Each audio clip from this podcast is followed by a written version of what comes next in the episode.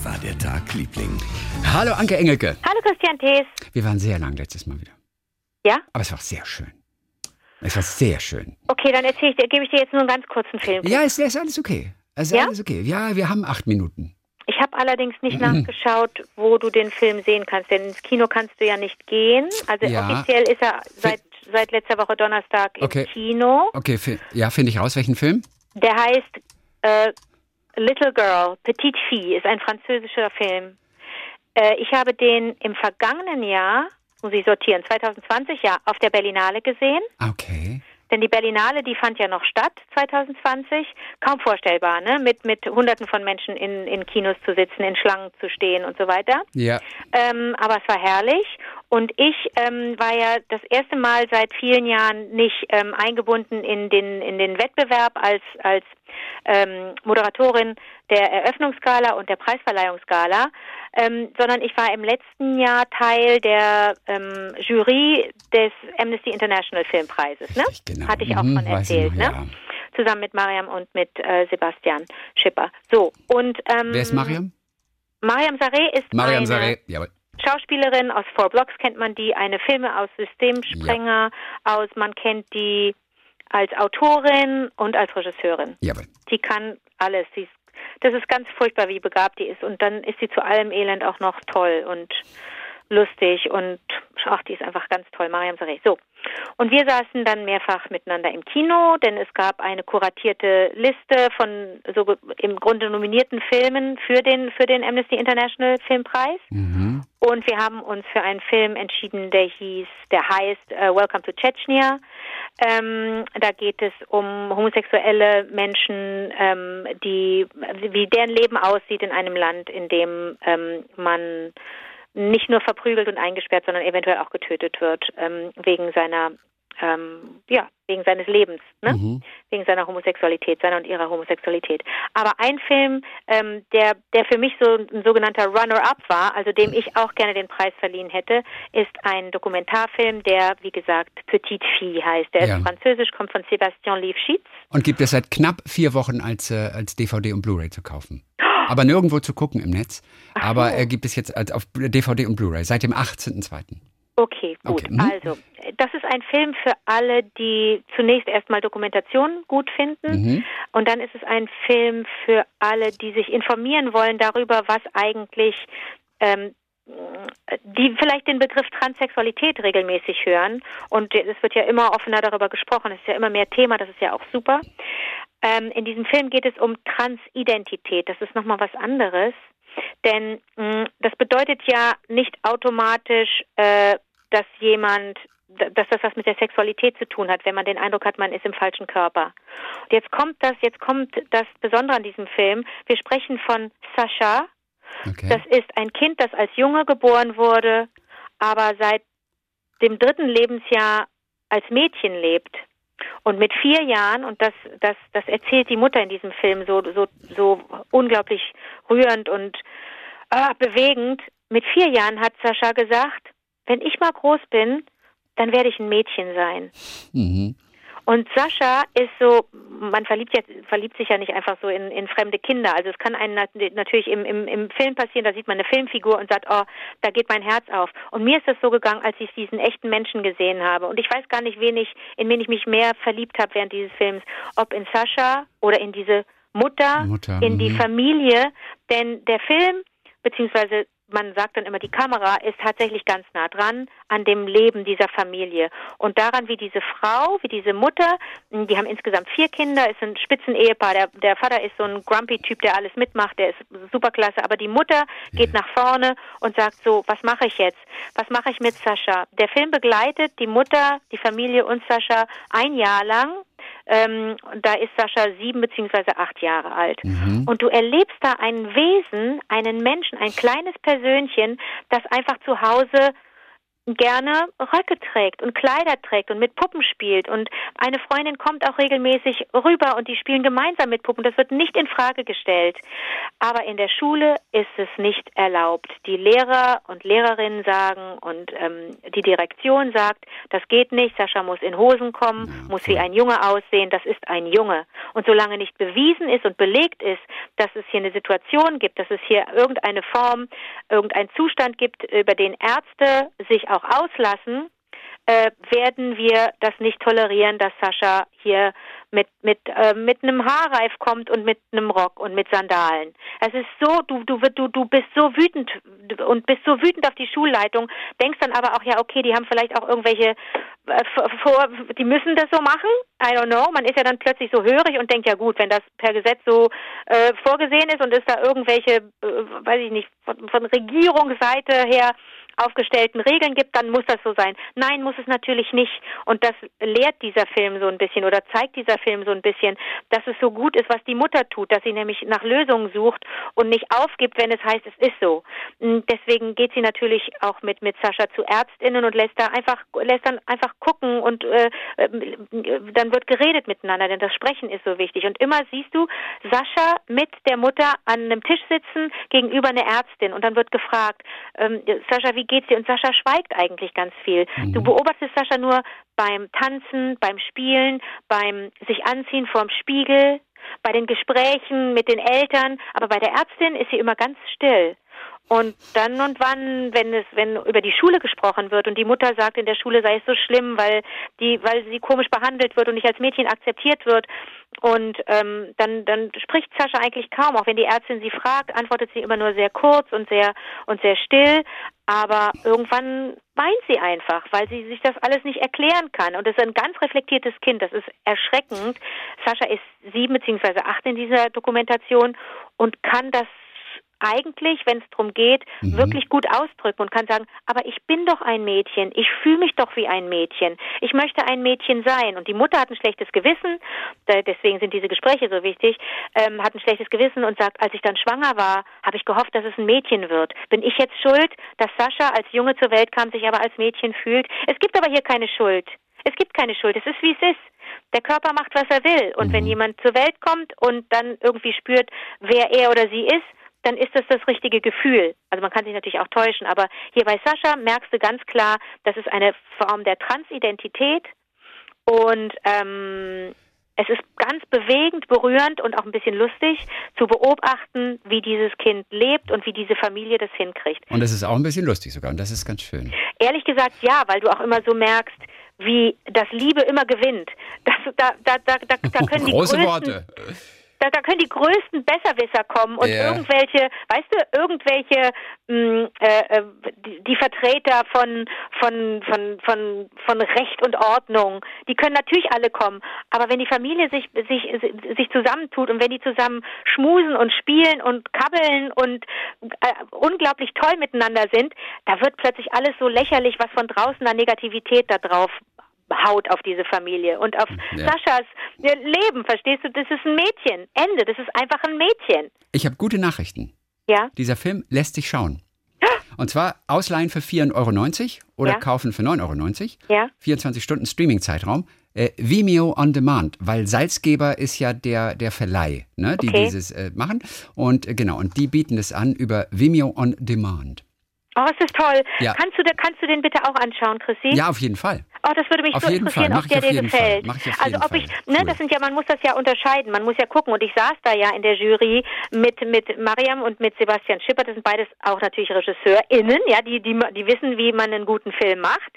Und ich saß da aber jetzt nicht als Regisseurin. Das bin ich einfach nicht. Ich war einfach nur Zuschauerin. Und deswegen hat mich die Geschichte natürlich fast mehr interessiert als die Machart. Aber die beiden haben drauf geguckt, auch äh, aus einer anderen Sicht. Ja. Ähm, und die fanden den Film gut gemacht, fanden den inhaltlich auch sensationell. Natürlich ist Amnesty International eine Organisation, die sich um Menschenrechte kümmert, aber ist nicht auch Sexualität ein Menschenrecht? Mhm. Insofern hätte ich, habe ich mich dafür eingesetzt, dass dieser Film gewinnt, aber wir waren uns bei einem anderen Film einfach doch unisono einig. Ja. Aber das ist, das ist ein Film, den ich Menschen ans Herz lege, die einfach mehr wissen wollen und mal da reinspüren wollen, wenn man so esoterisch sprechen möchte. Äh, wie ist das denn eigentlich, wenn ein Mensch den Eindruck hat, er sei im falschen Körper? Wenn das Erwachsene uns erzählen, dann denken wir immer, das ist doch reflektiert, die müssen doch genau wissen, was sie wollen und die müssen das auch erklären können. Aber es ist so toll, wenn man ein kleines Mädchen hört, das darüber spricht. Und wenn man es vor allen Dingen beobachtet beim Leben. Ja. Sebastian Lifschitz ist der Regisseur mhm. und äh, ich glaube, der ist auf die Idee gekommen, diesen Film zu machen, aber ich glaube, es wird nicht erwähnt, weil er vor ein paar Jahren mal einen Film gemacht hat, äh, steht hier nur gerade als erste Zeile, einen Film über Bambi, Frankreichs erste offene Transperson, ja. geboren 1935. Ja, also das genau. ist so ein bisschen ein Thema, das, so er, das drauf, ihn interessiert. Das und da, du musst dir vorstellen, dass er natürlich, dass er dann gesucht hat und einen Aufruf gestartet hat, wer kennt sich aus mit Transidentität, wer äh, ist davon in irgendeiner Form betroffen und möchte darüber sprechen. Da musst du dich natürlich erstmal öffnen als Betroffener, als betroffene Person oder auch als jemand, der mit Menschen zusammenlebt, denen das so ergeht. Und diese Begegnung mit der Mutter, mit Karin, die erste Begegnung war schon so besonders. Und also sie hat dann geschrieben, hat gesagt, ich, ich würde gerne erzählen, aber sie hatte natürlich Bedenken, hat gedacht, ich öffne mich jetzt hier, mein, ich zeige mein Kind, ich vertraue Fremden, ich vertraue so einem Filmteam, ich vertraue einem Regisseur, kann man das machen? Dann haben sie sich aber getroffen und das muss wohl so eine intensive Begegnung gewesen sein. Erstmal nur zwischen Sebastian, dem Regisseur, und Karin. Das war wohl schon so intensiv, dass klar war, wir können einander vertrauen und wir werden einfach behutsam auf diese Situation gucken mhm. und nicht werten, nicht bewerten und dementsprechend äh, ist dieser Film auch so bewegend, weil du nie den Eindruck hast, da will dir einer mit dem Hammer auf den Kopf hauen und sagen, so ist es richtig und so ist es falsch. Du hast uns. Du, Bitte? Du hast uns. Auf jeden Fall. Wir ich hab euch, wie schön. Du hast uns. Wie, wie läuft denn dein Tag, Liebling? Ansgar hat uns geschrieben und ich glaube, ich habe das neulich schon mal vorgelesen. Äh, es geht nochmal um diesen, oh, diesen, diesen irren Song, Wenn ein Mensch lebt. Ah, wenn ein Mensch kurze Zeit legt. Ne, von den Pudis. Wir können kurz mal hier Tag, so. Achtung. Welt. Den Anfang kennst du, ne? Ja. Da stürzen uh. die Gebäude ein. Und dann. Äh, kurz nur eine Zeile. Achtung. Kurze Zeit lebt. Genau, so, ne? So. Ja. Und äh, aus dem ja. Film, aus einem Kultfilm der DDR, die Legende von Paul und Paula. Dem Lieblingsfilm von, von unserer Bundeskanzlerin. Genau. Äh, äh, tatsächlich, stimmt. Nachdem man, schreibt Ansgar, in, der, in einer Rohfassung des Films zur Untermalung einer bestimmten Szene den Bee Gees Song Spicks and Specks benutzt hatte, wollte man für die Endfassung einen Original-DDR-Song, der aber ebenso passen musste. Und dafür wurde dann Wenn ein Mensch lebt komponiert. Und das Intro der beiden Songs ist erschreckend identisch.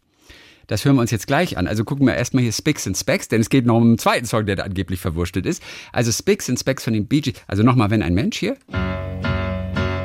Ne, so, und das ist hier die Bee Gees, Spicks and Specks.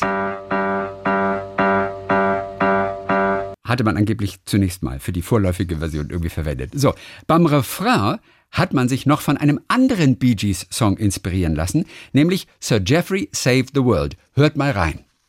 Das hat uns Ansgar geschrieben. Und ich brauchte ein bisschen Zeit, bis ich das alles zusammengesammelt habe. Aber ich habe das jetzt gemacht. Oh, Chrissy, du bist so toll und ich bin, ich behaupte immer, ich sei ein Bee Gees-Fan und ich kenne das gar nicht. die sind aber wirklich die ganz alten Bee Gees. Ich glaube, da, ja. da, war das Leben noch in Schwarz-Weiß. Da ja. waren die Bee Gees noch in Schwarz-Weiß, da gab es die noch nicht in Farbe. Und, äh, und es ist wirklich ganz interessant. Ähm, äh, wir hören mal rein in diesen Sir Jeffrey und dann schauen wir, ob du. Ähm, ich meine, viele kennen jetzt nicht, wenn ein Mensch wird. Lass uns ganz kurz nochmal in einen Mensch reinhören.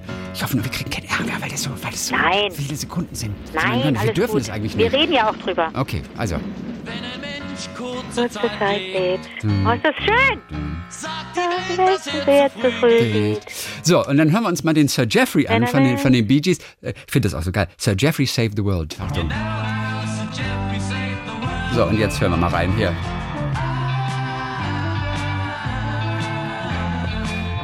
Ah! Verstehe, verstehe, ja. Oder? La la la, la la la. Okay.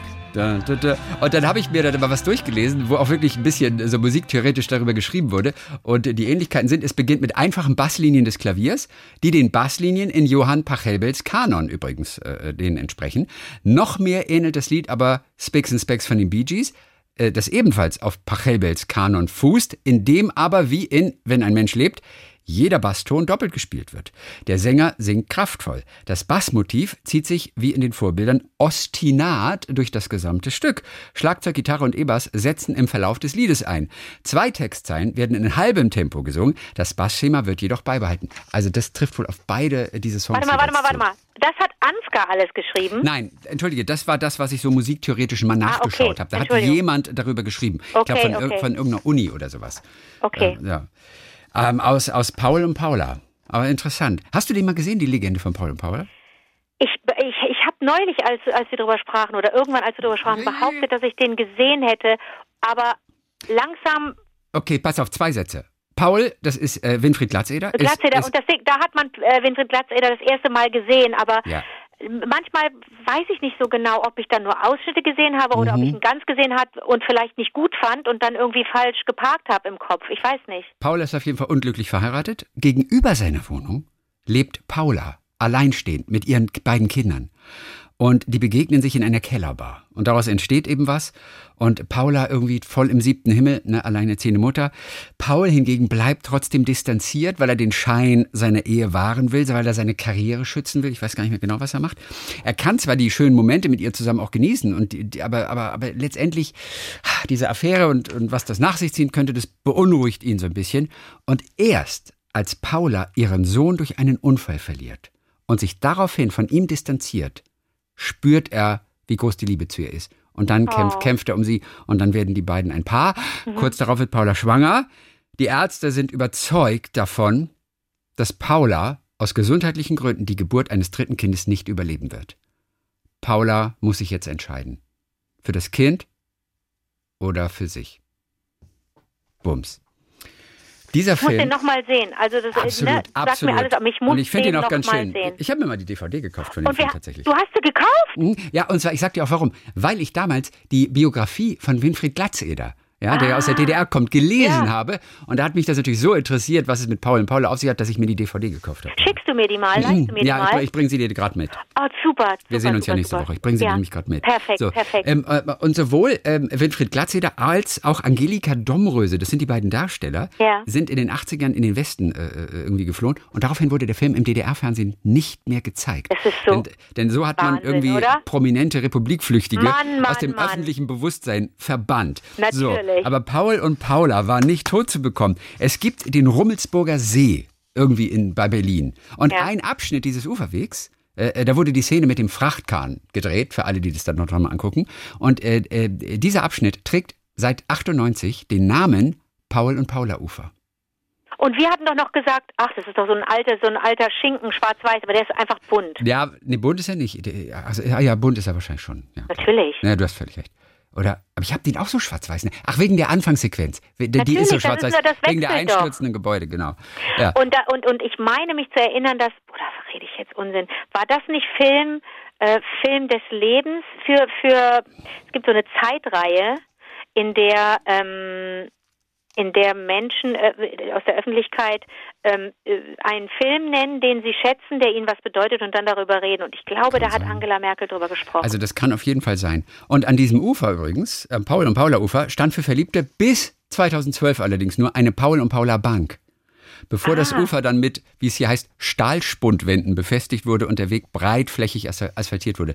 So lang stand noch ein Paul und Paula Ufer. So, pass mal, und jetzt kommt noch eine ganz kleine süße Geschichte. 98 wurde Sonnenallee gedreht von Leander Hausmann. Natürlich. Und in diesem Film steht auf einem Klingelschild Paul und Paula. Und Micha, die Hauptfigur von Sonnenallee, trifft auf der Treppe Winfried Glatzeder, der in der Nein. Wohnung verschwindet. Ja. Ach komm. Das hat Leander Hausmann dann eingebaut. noch. okay. Oder? Winfried Glatzeder. Ja, der macht nicht mehr viel. Ich meine, der war ja im Dschungelcamp mal. Also, mhm. Und ähm, äh, Winfried Glatzeder war im Dschungelcamp. Ehrlich? Ja, ja. Okay. Ich, Du, ich fand ihn noch einen der interessanten Figuren dann eigentlich dann. Du, so. es ist wirklich, es ist wirklich so. Die Legende von Paul und Paula 1900, äh, 2013 Mhm. hat äh, hat Angela Merkel darüber ähm, gesprochen. Das ich- ist Und ich das, verstehe mit, der, mit der allerdings mit der Deutschen Filmakademie und ähm, also nicht nicht in dieser Zeitreihe, sondern da wurde dann der Film gezeigt und dann auch drüber gesprochen und das ist ihr Lieblingsfilm.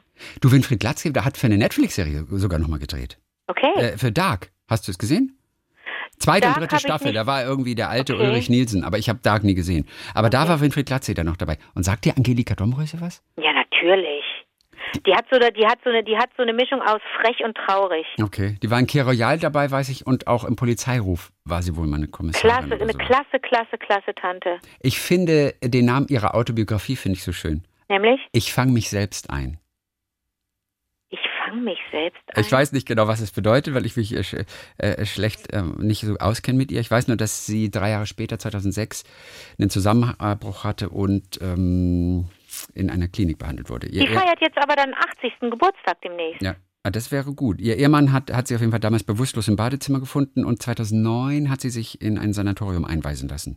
Nach einer psychischen Erkrankung. Okay. Also, mh, aber ansonsten, die habe ich jetzt nicht drauf, Angelika Domröse. Ja gut, Winfried Glatze, da habe ich auch nicht viel gesehen. Aber, aber ah, der, der, der hat auch so ein Gesicht, weißt du, das ist so eine Type auch. Ja. Also toll. Na und vor allen Dingen, es ist auch so eine, ich, ich habe ich hab die Stimme, ich bilde mir ein, die Stimme im Ohr zu haben. Das ist auch so eine Hörspiel-Else. Also wirklich, Ah, die, hat, die hat so eine okay. besondere, besondere Stimme. Ah, Und, Theater, hat sie auch, glaube ich, natürlich ganz viel na gemacht. klar, ja, ja, ja, ja, ja, ja. Aus ja, ja. Paul und Paula. Dun, dun, dun. Ach, ich liebe dieses Lied. Ich könnte das. Lied den ganzen Tag hören, wenn Das ist Mensch. wirklich gut, das stimmt. Wir haben noch ein paar Hörererektionen hier. Ja. Ein- Einmal von Sebastian aus Neukölln. Nachdem Anke sich ja in der letzten Podcast-Folge, also die er da gehört hat, als Retterin der deutschen Sprache vorstellte, Oh Mann. Möchte ich auf den folgenden Artikel hinweisen. Hier wird ein Fehler beschrieben, welchen Anke nur allzu gerne selbst macht. Oh Gott. Ich liebe- oh Gott, oh Gott. Ich liebe, wenn sie so anfangen. So, dann, Natürlich. dann ist das von Spiegel.de, so ein Zwiebelfisch gedöns, da wo sie immer äh, so um so Ja, kleine ja. Spitzfindigkeiten der deutschen Sprache diskutieren. Und da heißt es, was fern ist, das ist in der Regel auch weit. Daher besteht zwischen den Wörtern insofern und insoweit kein Bedeutungsunterschied. Werden sie von einer Konjunktion begleitet, so ist es als und nicht das. Beispiele, es war insofern komisch, als der Angesprochene kein einziges Wort zu verstehen schien. Oder Hamburg verdient seinen Ruf als schönste Stadt Deutschlands insoweit zurecht, als es im Zentrum mehr Wasser und Grün zu bieten hat als jede andere Stadt.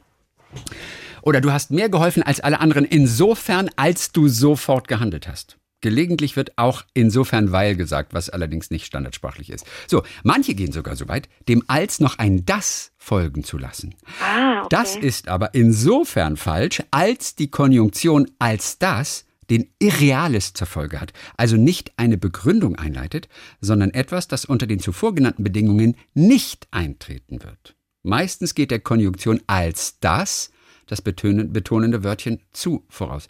Es wird zwar echt kompliziert, aber die Beispiele machen es vielleicht ein bisschen einfacher. Naja, es ist, es ist, Anke ist zu besserwisserisch, als dass sie recht haben könnte. Ja.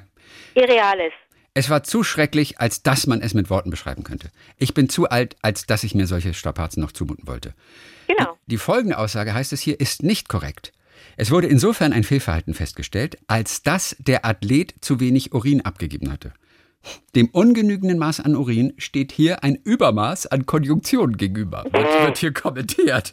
Naja, dabei sind insofern und insoweit ganz genügsam, wird hier geschrieben, ehe man ihnen mehr Begleitung als nötig auflastet, verzichten sie lieber ganz darauf und genügen sich selbst.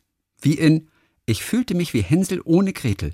Insofern ich furchtbare Angst hatte, mich zu verlaufen. Ja, was ist das für Deutsch? Insofern ich furchtbare Angst hatte, mich zu verlaufen. Aber es geht. Es gab keinen Grund zur Besorgnis, insofern genügend Rettungsboote an Bord waren. Ey, das ist aber echt Deutsch für Fortgeschrittene, oder? Aber das macht doch totalen Spaß. Ich weiß. Bettina Schulte-Wessel Nein, aber Sebastian, alles gut, alles gut. Äh, äh, äh, all power to you. Hast recht und das ist super. Ja, Jetzt sei doch mal ein bisschen kämpferischer, hör mal. Ist doch die normale Reaktion eines Menschen, dass man sofort erstmal sagt, nee, nee, mach ich doch gar nicht. Nee, mach ich doch gar nicht. Nee, weiß ich, die habe ich nicht gemacht. Nee, ich, ich. Ist doch normal Nee, eigentlich, das wenn man so reagiert. nee, das bin ich nicht. Du bist halt eine Gute, ne? Nee, ich bin nur einfach, ich finde es besser zu lernen durch, ja.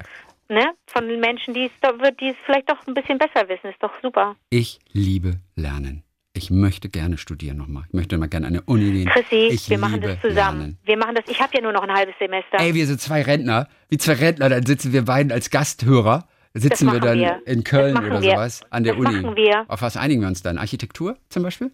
Psychologie. so, Ah, Psychologie. Architektur? Ich fände Psychologie und Architektur beides ganz okay. Nein, Literaturwissenschaft natürlich. Ah, so ein Laberfach wieder. Nee, klar. Nein, wir machen einfach, wir, All- jeder, alles. Wir haben ja genug Zeit als Rentner. Wir machen alles. So, es wird so cool, oder? Es wird so cool. Ich freue mich schon so auf die Rente.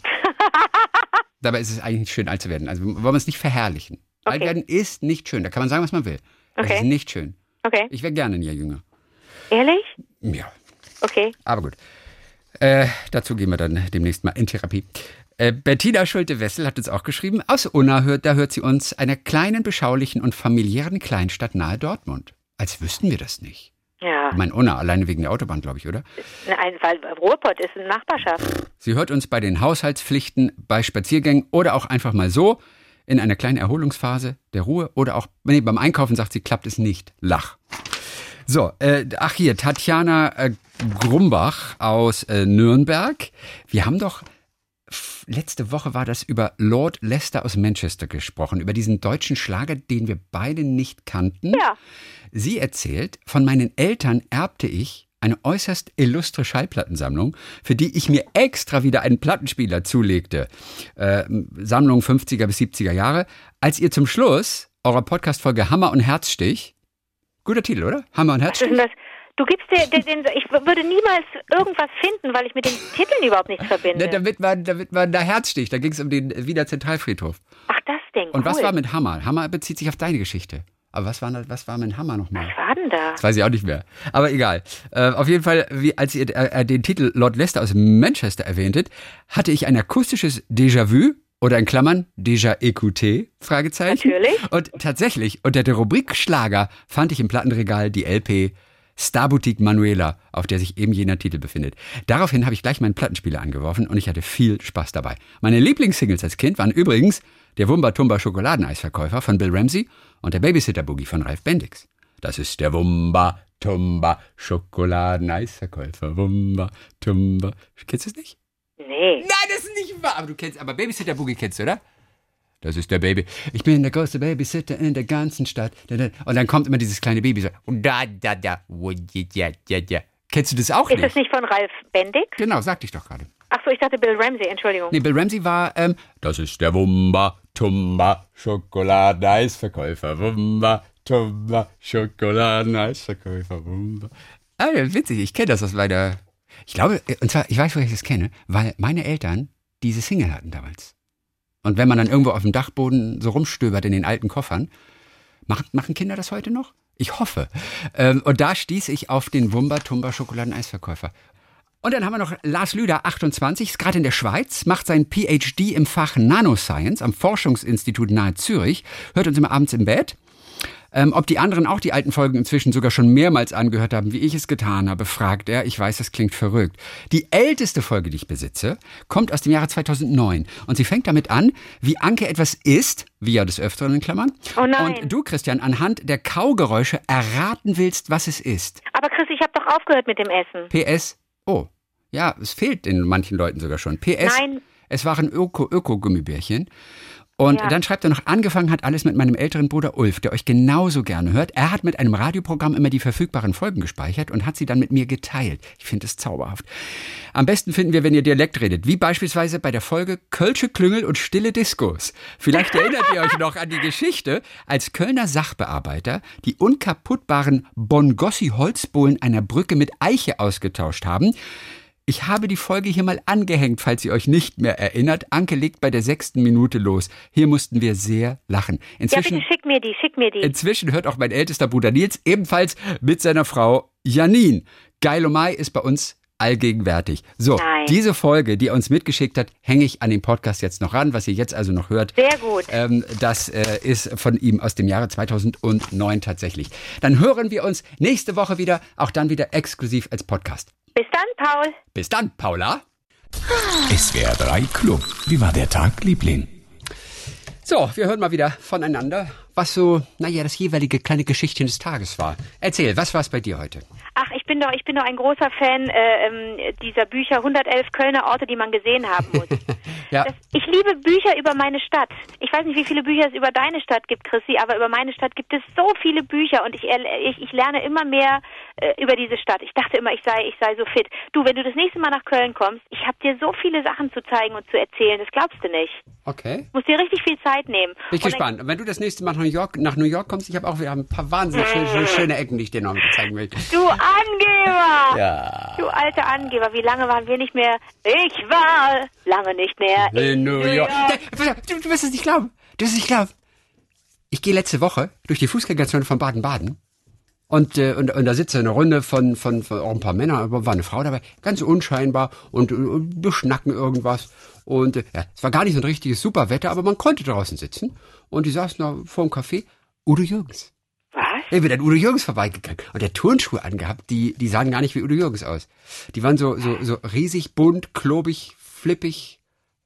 Es war Udo Jürgens. Ja, schon was ganz Besonderes, wenn man plötzlich, man geht die Straße lang und plötzlich rechts ist Udo Jürgens. Aber ja, hast du nicht recherchiert? Hat er ein Konzert gegeben da bei euch? Hm, ich glaube nicht, ne? Oder sitzt er einfach mal gerne äh, in Baden-Baden im Ich glaube Café? schon, vielleicht äh, neue Tourpläne oder so. Bestimmt Straße-Café, weißt du? Ja, ja. Entschuldige dass ich dich unterbrochen habe. Und das musste ich noch sagen. Ich habe Udo Jürgens so getroffen. ist das bei Ehepaaren. Da muss man auch mal abschweifen können. Aber Knaller, Udo Jürgens. Ja, sitzt er da. Mit so, mit so, hatte ganz normalen Anzug oder Jeans, aber so riesen rote Turnschuhe so. Die sahen, Ja, das ist aber Star-Appeal. Das ist Star-Appeal, Chrissy. Und das Ja. unterscheidet äh, ihn von uns. Ja. Ich, ich, ich, ich trage im Zweifel immer die falschen Schuhe. Ja, und ja. die fallen nicht auf und sind, verstehst du? Das ist das Ding. Du musst mal rote Turnschuhe tragen, Alter. Dann klappt das auch äh, mit, mit den Rentnerinnen. ich trug noch niemals rote Schuhe. Ich, Ähm, so, pass auf. erzähl. also wenn du aber nach Köln kommst, ja, äh, New York, Rio, Tokio, Köln, wenn du äh, nach Köln kommst, dann möchte ich einen Tag mit dir verbringen mit einer kleinen Köln-Tour. zum Fährt, du, Thema- fährt fährt da ein Zug nach Köln? Ja, ne? Mann, ey, Komm ich, komm ich von Bonn nach Köln? Komm ich, gell? ja, Da, gibt- da gibt's eine Verbindungsstrecke, oder? Ja. Von Bonn nach Köln. Auf, dann, ja, naja, du, ja, dann mache ich einen Tag mit dir eine Führung nur zum Thema Kölscher Klüngel. Du weißt, was Klüngel ist, ne? das weiß ich. Also darüber stolpert Köln im Grunde einmal die Woche, weil irgendwas auffliegt, weil sie wieder zu blöd waren, richtig gut zu vertuschen. Also Mist zu bauen, weißt du? Ja. Unseriös miteinander zu arbeiten, zu mauscheln, zu Ich bestechen. hab noch niemals gut vertuscht. Ja, das, das können die einfach nicht, ja. Klüngel gut und schön, aber dann muss man es ja auch richtig machen. Aber es ist alles ja dann am Rande der, der Kriminalität, es ist alles auch eigentlich gar nicht so lustig. Es gibt, wie gesagt, regelmäßig hier große äh, Skandale. Und einen habe ich äh, jetzt halt, äh, ähm, von einem habe ich jetzt gehört, durch dieses schöne Buch 111 Kölner Orte, pass auf. Ähm, der Aachener Weiher ist ein Weiher, den ich dir, glaube ich, bei einem deiner Besuche mal vorgestellt habe. Da ist das Ostasiatische Museum mitten in der Stadt, wirklich mitten in der Stadt. Ist so ein stinkender, schöner, großer Tümpel. Da, da im Sommer liegen auf den Wiesen drumherum die Studenten und äh, Der Rhein. Bitte? Der Rhein. Nein, ein, ein abgeschlossenes Gewässer. Ach so, der ich dachte, weil fließt. du stinkender Tümpel Der gesagt stinkt hast. aber auch gar nicht so, Nee? der. Ja, Nö, ich an manchen Stellen schon. Aber das ist, weil ihr aus Basel den ganzen Mist darüber schickt. Ich wollte euch Kölner doch nur ärgern. Nee, pass auf, der Aachener Weiher stinkt aber von selber. Ich bin da früher mal rumgejoggt, als ich, als ich noch sportlich war. Und da st- stank es an zwei Stellen immer komisch. An einer Stelle immer so nach totem Hund und an anderer Stelle nach toter Katze, finde ich. Nicht, dass ich schon mal einen toten Hund gerochen hätte, aber so stelle ich mir das vor. Pass auf. Und spannend ist immer die, die, so diese Strecke, wer, wer kommt dir da entgegen, wer läuft da auch so, ach, und dann kommt wieder ein Miste in etwa ab, ach, jetzt bin ich schon eine Runde gelaufen, Kilometer, lalala, ach, jetzt kommt, ah, da ist die, die kleine lustige Holzbrücke, da gibt es so einen kleinen hölzernen Steg, ne, auf den kannst du sehen, wenn du im Ostasiatischen Museum sitzt und äh, in dem Café dort einen Tee trinkst und umgekehrt kann man auch äh, zurückgucken, wunderschön. So, diese kleine Holzbrücke, dieser kleine Holzsteg, der hat mir, der ist mir nicht weiter aufgefallen, den fand ich schön und der Schilf wuchs drumherum, alles schön, so ein bisschen asiatisch, ich weiß auch nicht. So, pass auf. Ähm, das sind insgesamt 175 Bohlen.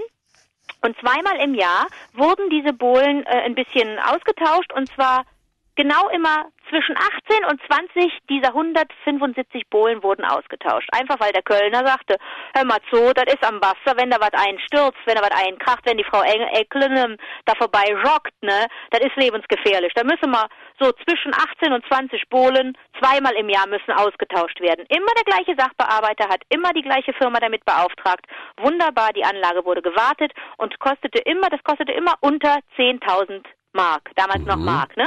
Weil man sich immer so äh, äh, zwischen 18 und 20 Bohlen aussuchte, die man austauschte. So, das lief so ja ein Jahr aus, kostete die Stadt viel Geld, aber nicht zu viel, fiel nicht weiter auf, bis eines Tages jemand sagte, Moment, irgend so ein Controletti kam, weil mal wieder irgendwas nicht stimmte in der Rechnung. Warum werden denn da die Hölzer ausgetauscht? Das ist doch tropisches Bongossi-Holz.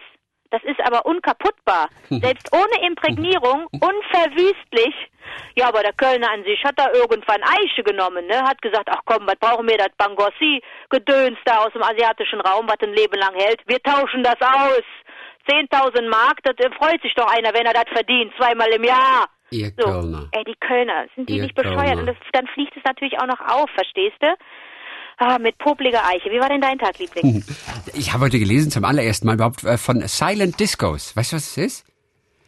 Ja, das sind, das sind, das sind Tanz, das sind Tanzsäle, Tanzveranstaltungen für, äh, für Gehörlose und äh, das ist in Gebärdensprache, da läuft keine Musik, aber Nein. man bewegt sich und, und, und tanzt dem anderen vor, an welchen Song man gerade denkt und dann tanzt der andere mit. Ich Nein. kann ein bisschen Gebärdensprache. Pass aber auf, das stimmt doch alles gar nicht. Warum denn nicht? Es sind Kopfhörerpartys. Das gibt es nicht nur in Bonn, in München, äh, in Münster, auch in Freiburg gibt es das. Da kriegen alle, die hinkommen, und das sind so in der Regel bis zu 2000 Partygäste, die kriegen Funkkopfhörer auf einer 100 Quadratmeter großen Tanzfläche.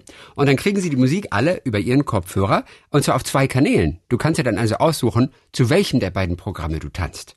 Und dann siehst du also einen Haufen von Menschen, die tanzen zu irgendeiner Musik, aber du hörst keine Musik, wenn du da in den Raum reinkommst. Wo Ich ist da genau der gemeinsame. Genuss? Wo, wo ist da der, wo ist da die gemeinschaftliche äh, Adventure? Äh, man, man kann sich unterhalten. Kopfhörer runter und du kannst dich einfach unterhalten. Aber streng genommen, alle hören ja, also in dem Fall nicht immer das Gleiche. Es gibt ja eine Alternative, auch Das zwei heißt, verschiedene einer Programme. zu Dancing Queen und der andere zu äh, This Time Baby I'll be bulletproof. Genau so ist es. Nein. Also, ich finde es irre. Silent Discos. Und jetzt kommt's, pass auf. Ich habe Die rauchen kurz, alle, die rauchen alle so Kaugummi-Zigaretten. ich habe mich erkundigt. Die erste stille Disco äh, tauchte auf in einem finnischen Science-Fiction-Film 1969. Äh, Rusujen Aika. Zeit der Rosen.